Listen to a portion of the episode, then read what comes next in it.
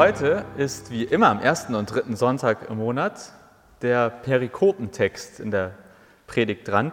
Ehrlich gesagt weiß ich gar nicht, wer sich das mal ausgedacht hat, aber irgendwelche klugen Menschen haben sich eben mal überlegt, an diesen Sonntagen sind folgende Texte dran. Und dann kann man als Pastor in ein Buch gucken und dann steht da Evangeliumslesung, Epistellesung, also eine Lesung aus einem Brief aus dem Neuen Testament, Predigttext wird vorgeschlagen. Und am ersten und dritten Sonntag halte ich mich auch daran, was da so vorgeschlagen ist. Und für heute ist das Kapitel 11 aus dem Römerbrief dran, die Verse 25 bis 32. Der Römerbrief, das sind Worte von Paulus, die er an die Gemeinde in Rom geschrieben hat, beziehungsweise an die dortigen Christen. Und soweit wir wissen, kannte Paulus diese Gemeinde in Rom nicht und äh, wollte da aber hinreisen und hat sich gedacht, ich werde mich mal vorstellen und werde den Leuten mal erzählen, was ich, Paulus, so von Gott denke. Und daraus gibt es einen Auszug und heute geht es um ein Geheimnis. Paulus verrät den Christen in Rom ein Geheimnis und bestenfalls auch uns. Mal schauen. Also Römer 11, 25 bis 32. Ich lese in der Basisbibel-Übersetzung. Brüder und Schwestern, ich will euch über folgendes Geheimnis nicht in Unkenntnis lassen. Denn ihr sollt euch nicht selbst ein Reim auf die Sache machen. Tatsächlich hat Gott dafür gesorgt, dass sich ein Teil von Israel vor ihm verschließt. Das soll aber nur so lange dauern, bis alle heidnischen Völker sich ihm zugewandt haben. Und auf diese Weise wird schließlich ganz Israel gerettet werden. In der Heiligen Schrift heißt es ja auch, vom Zion her wird der Retter kommen und alle Gottlosigkeit von Jakob nehmen. Das ist der Bund, den ich, der Herr, mit ihnen geschlossen habe. Er wird erfüllt, wenn ich ihre Schuld von ihnen nehme. Betrachtet man es von der guten Nachricht her, dann sind sie Gottes Feinde geworden. Und das kommt euch zugute. Betrachtet man es aber von daher, dass Gott sie erwählt hat, dann bleiben sie von Gott geliebt. Es waren ja ihre Vorfahren, die er einst erwählt hat. Denn was Gott aus Gnade geschenkt hat, das nimmt er nicht zurück. Und wen er einmal berufen hat, der bleibt es. Früher habt ihr Heiden Gott nicht gehorcht. Aber weil die Juden ungehorsam waren, hat Gott jetzt euch sein Erbarmen geschenkt. Und genauso gehorchen sie jetzt Gott nicht, weil er euch sein Erbarmen geschenkt hat. Und dadurch werden künftig auch sie sein Erbarmen finden. Denn Gott hat alle im Ungehorsam vereint, weil er allen sein Erbarmen schenken will. Zitat Ende. Gar nicht so leichter Text. Vielleicht ist der eine oder andere auch zwischendrin ausgestiegen und hat sich gedacht, ach, das wird bestimmt gleich nochmal erklärt. Also, wir gehen nochmal in Ruhe durch den Text. Paulus weiht uns in ein Geheimnis ein, oder die Christen in Rom. Und zwar in das Geheimnis, wie es um die Juden bestellt ist. Dazu als kurze Erklärung, die ersten Christen waren alles Juden. Jesus war Jude, die ersten Jünger waren Juden. Das Christentum ist aus dem Judentum erwachsen. Aber dann ist das Christentum auch, hat sich sozusagen ausgebreitet. Und plötzlich wurden, man würde heute vielleicht sagen, Ausländer Christen. Also Menschen, die nicht mehr so zu, dem, zu den eigenen heimischen Kreisen der ersten Christen gehörten. Die Bibel spricht dann immer von Heiden. Also im Prinzip wird unterschieden zwischen Juden und Heiden. Und die Heiden, das waren die, die nicht jüdischen Glaubens waren. Und so sind da relativ schnell jetzt zwei Arten von Christen aufeinander geprallt. Die einen, die Hebräisch sprachen, die anderen, die mindestens Griechisch sprachen, wenn nicht sogar noch andere Sprachen. Das hatte auch unterschiedliche quasi kulturelle Hintergründe oder gedankliche Hintergründe. Die sind so ein bisschen aufeinander geprallt. Und es kommt auch zu richtig harten Konflikten zwischen denen, die dann Juden geblieben sind, und den ersten Christen. Deshalb sagt Paulus auch, betrachtet man es von der guten Nachricht her, dann sind sie, in Klammern die Juden, Gottes Feinde geworden. Das klingt erstmal ziemlich hart und zumindest mit der deutschen Geschichte wird das schnell ziemlich kritisch. Aber wenn wir erstmal beim Text bleiben, dann glaube ich, hat Paulus auf einer wörtlichen Ebene recht. Natürlich darf man das nicht so eins zu eins übertragen auf heute, aber wenn wir bei Paulus und den ersten Christen bleiben, es gab Juden zur damaligen Zeit, die haben dafür gesorgt, dass Jesus gekreuzigt wurde. Zum Teil wurden erst die ersten Christen von Juden verfolgt. Daher aus Paulus Sicht war es vermutlich erstmal richtig und in Ordnung zu sagen, ja, sie sind Feinde der guten Nachricht von und über Jesus Christus geworden, weil sie versucht haben, diese Nachricht aufzuhalten. Im Prinzip sagt Paulus, wer gegen Jesus ist, der ist gegen Gott. Und weil aus seiner Sicht sich da die Juden gegen Jesus stellen, sagt er, sie sind zu Gottes Feinden geworden. Aber an diesem Punkt kommen wir dann zu dem, was Paulus als Geheimnis bezeichnet. Oder wo er sagt, ich erkläre euch jetzt mal etwas, was ihr vielleicht noch nicht verstanden habt. Denn obwohl die Juden sozusagen auf der einen Seite Feinde Gottes geworden sind, sagt Paulus, bleiben sie dennoch von Gott geliebt und erwählt. Paulus schreibt, betrachtet man es aber von daher, dass Gott sie erwählt hat, dann bleiben sie von Gott geliebt. Es waren ja ihre Vorfahren, die er einst erwählt hat. Hintergrund dazu ist, dass im Alten Testament das Volk Israel, also das jüdische Volk, von Gott erwählt wurde. Das war sein Volk. Er hat sich für ein einziges Volk entschieden, das war Israel. Niemand sonst. Und Paulus stellt ja klar, Gott steht zu seiner Wahl. Gott steht zu seiner Wahl. Und was auch wichtig ist, Gott sagt nicht, äh, Paulus sagt nicht, dass die Juden sozusagen von Gott zu Feinden erklärt wurden. Er sagt, die Juden haben sich selbst zu Feinden Gottes gemacht. Also die negative Energie, die ging nicht von Gott aus, sondern von denen, die sich gegen die Botschaft, gegen Jesus gestellt haben. Das bedeutet, wenn man sich das jetzt mal mit Energie vorstellt oder wie mit einem Streit, wenn wir uns irgendwie streiten sollten, ja, die negative Energie, sagt Paulus, die ging von jüdischer Seite aus. Und obwohl das so ist, bleibt es bei der positiven Energie, die von Gott Richtung Volk Israel, Richtung Juden weiterhin fließt. Sie bleiben geliebt, sie bleiben erwählt. Und dann kommt Paulus mit der Begründung, warum das so ist. Also warum es bei dieser positiven Energie bleibt.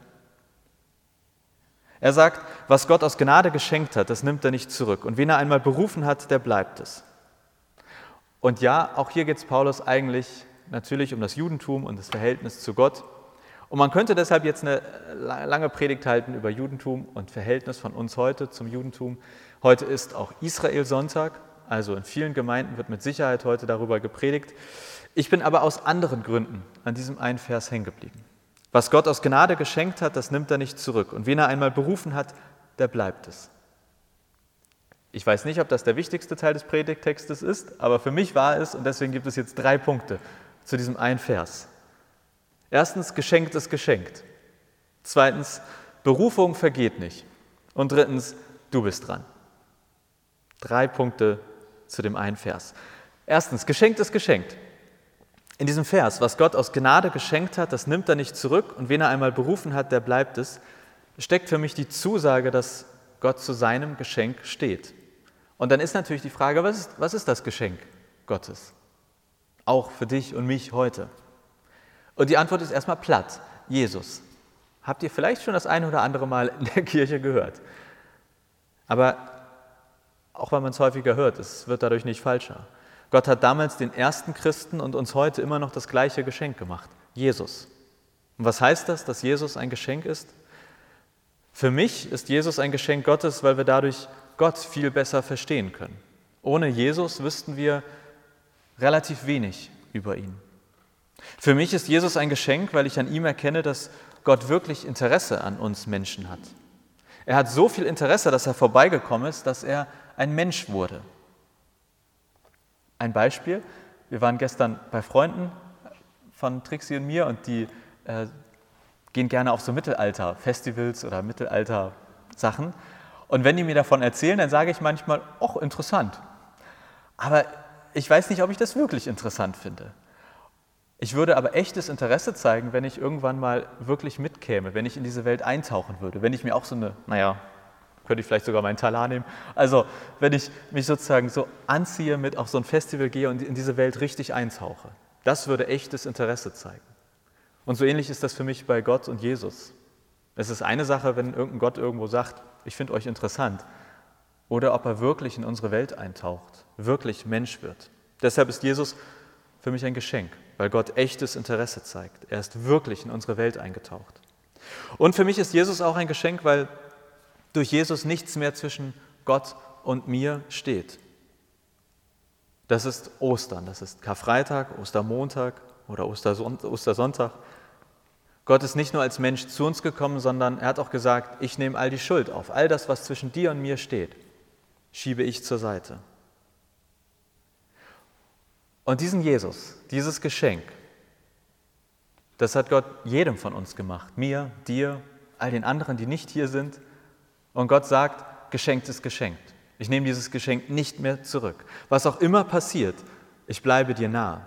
Was auch immer passiert, es bleibt dabei, dass nichts mehr zwischen dir und mir steht. Was auch immer passiert, es bleibt dabei, ich interessiere mich für dich und deine Welt. Denn was Gott aus Gnade geschenkt hat, das nimmt er nicht zurück. Und wen er einmal berufen hat, der bleibt es. Das war erstens, geschenkt ist geschenkt. Zweitens, Berufung vergeht nicht. Vielleicht kannst du mit diesem Wort Berufung gar nicht so viel anfangen. Für mich steht dieses Wort dafür, wenn, wenn man ganz konkret in seinem eigenen Leben das Gefühl hat, Gott hat etwas mit mir vor. Ja, Gott ruft manchmal Menschen, er beruft sie. Er hat das ganze Volk Israel zu seinem Volk berufen. Und ich glaube, dass Gott auch jeden von uns heute ganz konkret rufen und berufen kann. Nur weiß ich auch, wenn ich jetzt hier eine Umfrage machen würde, wahrscheinlich würdet ihr nicht alle sagen, ich fühle mich berufen. Das ist nicht unsere Realität. Das wäre nochmal ein Thema für sich, sich mit diesem Thema Berufung ganz intensiv zu beschäftigen. Aber ich nehme aus diesem einen Vers für heute mit, wenn du dich irgendwann mal von Gott berufen oder gerufen gefühlt hast, das bleibt bestehen. Gott ruft dich immer noch. Sein Ruf an dich vergeht nicht. Der hat kein Mindesthaltbarkeitsdatum und irgendwann ist das abgelaufen. Vielleicht fühlt sich das für dich gerade nicht mehr so an. Vielleicht zweifelst du manchmal an deiner Berufung. Lass dir von Paulus zurufen, wen Gott einmal berufen hat, der bleibt es. Wen Gott einmal berufen hat, der bleibt es. Und wir finden das letztlich auch in der Taufe wieder. Also vielleicht ist Berufung für dich nicht so das Thema, aber dann nimm die Taufe. Denn auch in der Taufe ruft Gott dich, beruft Gott dich. Und in jeder Taufe sprechen wir das den Täuflingen immer wieder zu. Gott ruft dich oder du gehörst zu Gott. In jeder Taufe beruft Gott den Täufling in seine große Familie. Und die Taufe gilt ein Leben lang. Egal was passiert, du bleibst getauft. Da kannst du eintreten, austreten, eintreten, austreten oder was auch immer tun. Die Taufe bleibt bestehen, weil das ein Geschenk ist und bleibt. Du bleibst getauft. Du bleibst berufen. Berufung vergeht nicht. Denn was Gott aus Gnade geschenkt hat, das nimmt er nicht zurück. Und wen er einmal berufen hat, der bleibt es. Fehlt noch drittens, du bist dran. Das war jetzt vielleicht eher mehr oder weniger sowas wie Zuspruch oder schöne Worte. Kann man sagen, ja, klingt ganz nett, geschenkt ist geschenkt, Berufung vergeht nicht. Das wird ein schöner Sonntagnachmittag. Aber in dem Vers stecken auch ein paar Aufforderungen für mich. Zum Beispiel, nimm das Geschenk an. Oder mach dir das Geschenk Gottes doch mal wieder bewusst. Oder such nach deiner Berufung durch Gott. Oder erinnere dich an deine Berufung durch Gott. Oder an deine Taufe. Keine Ahnung, ob du in diesem Text eine Aufforderung hörst. Das ist ja immer so, man hört ja diese Texte ganz unterschiedlich. Aber vielleicht ist für dich gerade das Geschenk annehmen dran. Das Geschenk annehmen, das heißt für mich, sich auch mal fallen lassen. Man muss nicht alles bis zu Ende denken. Man muss nicht alles von allen Seiten angucken. Wenn du ein Geschenk bekommst zu Weihnachten, wie auch immer dieses Jahr Weihnachten aussehen wird, und ihr bekommt was geschenkt, packt ihr es aus oder diskutiert ihr dann erstmal, ach, sollte ich das Geschenk überhaupt bekommen? Ist es das richtige Geschenkpapier? Ich weiß gar nicht, ob das richtig ist, was da drin ist. Manchmal ist einfach Zeit zum Auspacken. Manchmal darf man das Geschenk einfach aufreißen und sich erstmal daran freuen. Und hinterher hat man immer noch genug Zeit darüber nachzudenken, ob das jetzt das richtige Geschenk für einen war oder ob man es weiter verschenkt. Aber vielleicht ist bei dir Geschenke auspacken dran. Also, pack aus, nimm das Geschenk, aufreißen und gucken, was drin ist. Denn Gott hat ein Geschenk für dich, Jesus. Und Geschenke sind zum Auspacken da. Vielleicht ist für dich aber auch das sich erinnern dran. vielleicht habt ihr dieses Geschenk vor Ewigkeiten mal bekommen und ich bin mir sicher, dass ihr das alle kennt von Geschenken. Man sagt vielleicht, wow, toll, das ist ja ein tolles Geschenk und nicht viel später landet es auf dem Dachboden oder im Keller. Gar nicht, weil man es böse meint, aber manchmal kann man mit dem Ding einfach nichts anfangen und denkt sich, naja, okay, vielleicht brauche ich das irgendwann später mal. Oder weil man sich denkt, ich habe gerade gar keine Zeit dafür, kommt jetzt erstmal in den Keller. Ich habe noch nicht lange einen Keller, erst seitdem ich hier im Pastorat wohne, aber es ist schon erschreckend, wie schnell man anfängt, Dinge in diesem Keller abzulagern und sich zu denken, irgendwann werde ich mich darum kümmern. Ich glaube, manchmal ist das mit Gott und mit Jesus genauso. Vielleicht hat man das Geschenk irgendwann schon mal bekommen und sei es in deiner Taufe. Und irgendwann stellt man fest, der ist ganz schön weit nach hinten gerutscht auf dem Dachboden oder steht schon in fünfter Reihe im Keller. Vielleicht ist auch heute oder die kommende Zeit für dich eine Zeit, um sich mal, um mal wieder den Jesus auf dem Dachboden oder im Keller zu suchen. Ihn mal abstauben oder angucken, ob er inzwischen was für dich ist. Und wenn nicht, kann man ihn ja wieder zurückstellen. Oder manchmal stellt man auch Dinge auf den Dachboden, die man früher total schön fand. Eine Zeit lang war das das Beste, die klassische Carrera-Bahn oder dergleichen. Aber irgendwie hat man die jahrelang nicht mehr benutzt. Also manch, vielleicht erinnert ihr euch auch an Zeiten, wo das mit Jesus voll spannend war, aber irgendwann kam das Leben dazwischen und jetzt steht er im Keller oder auf dem Dachboden. Also, vielleicht ist auch für dich heute Zeit, mal in den Keller und auf den Dachboden zu gehen und den Jesus rauszukramen. Vielleicht bist du aber auch gar nicht beim Geschenk, sondern bei der Berufung oder bei deiner Taufe. Ja, ich lese den Text durchaus als, zumindest so als kleinen Stupser, sich mal wieder mit diesem Thema Berufung oder Taufe auseinanderzusetzen.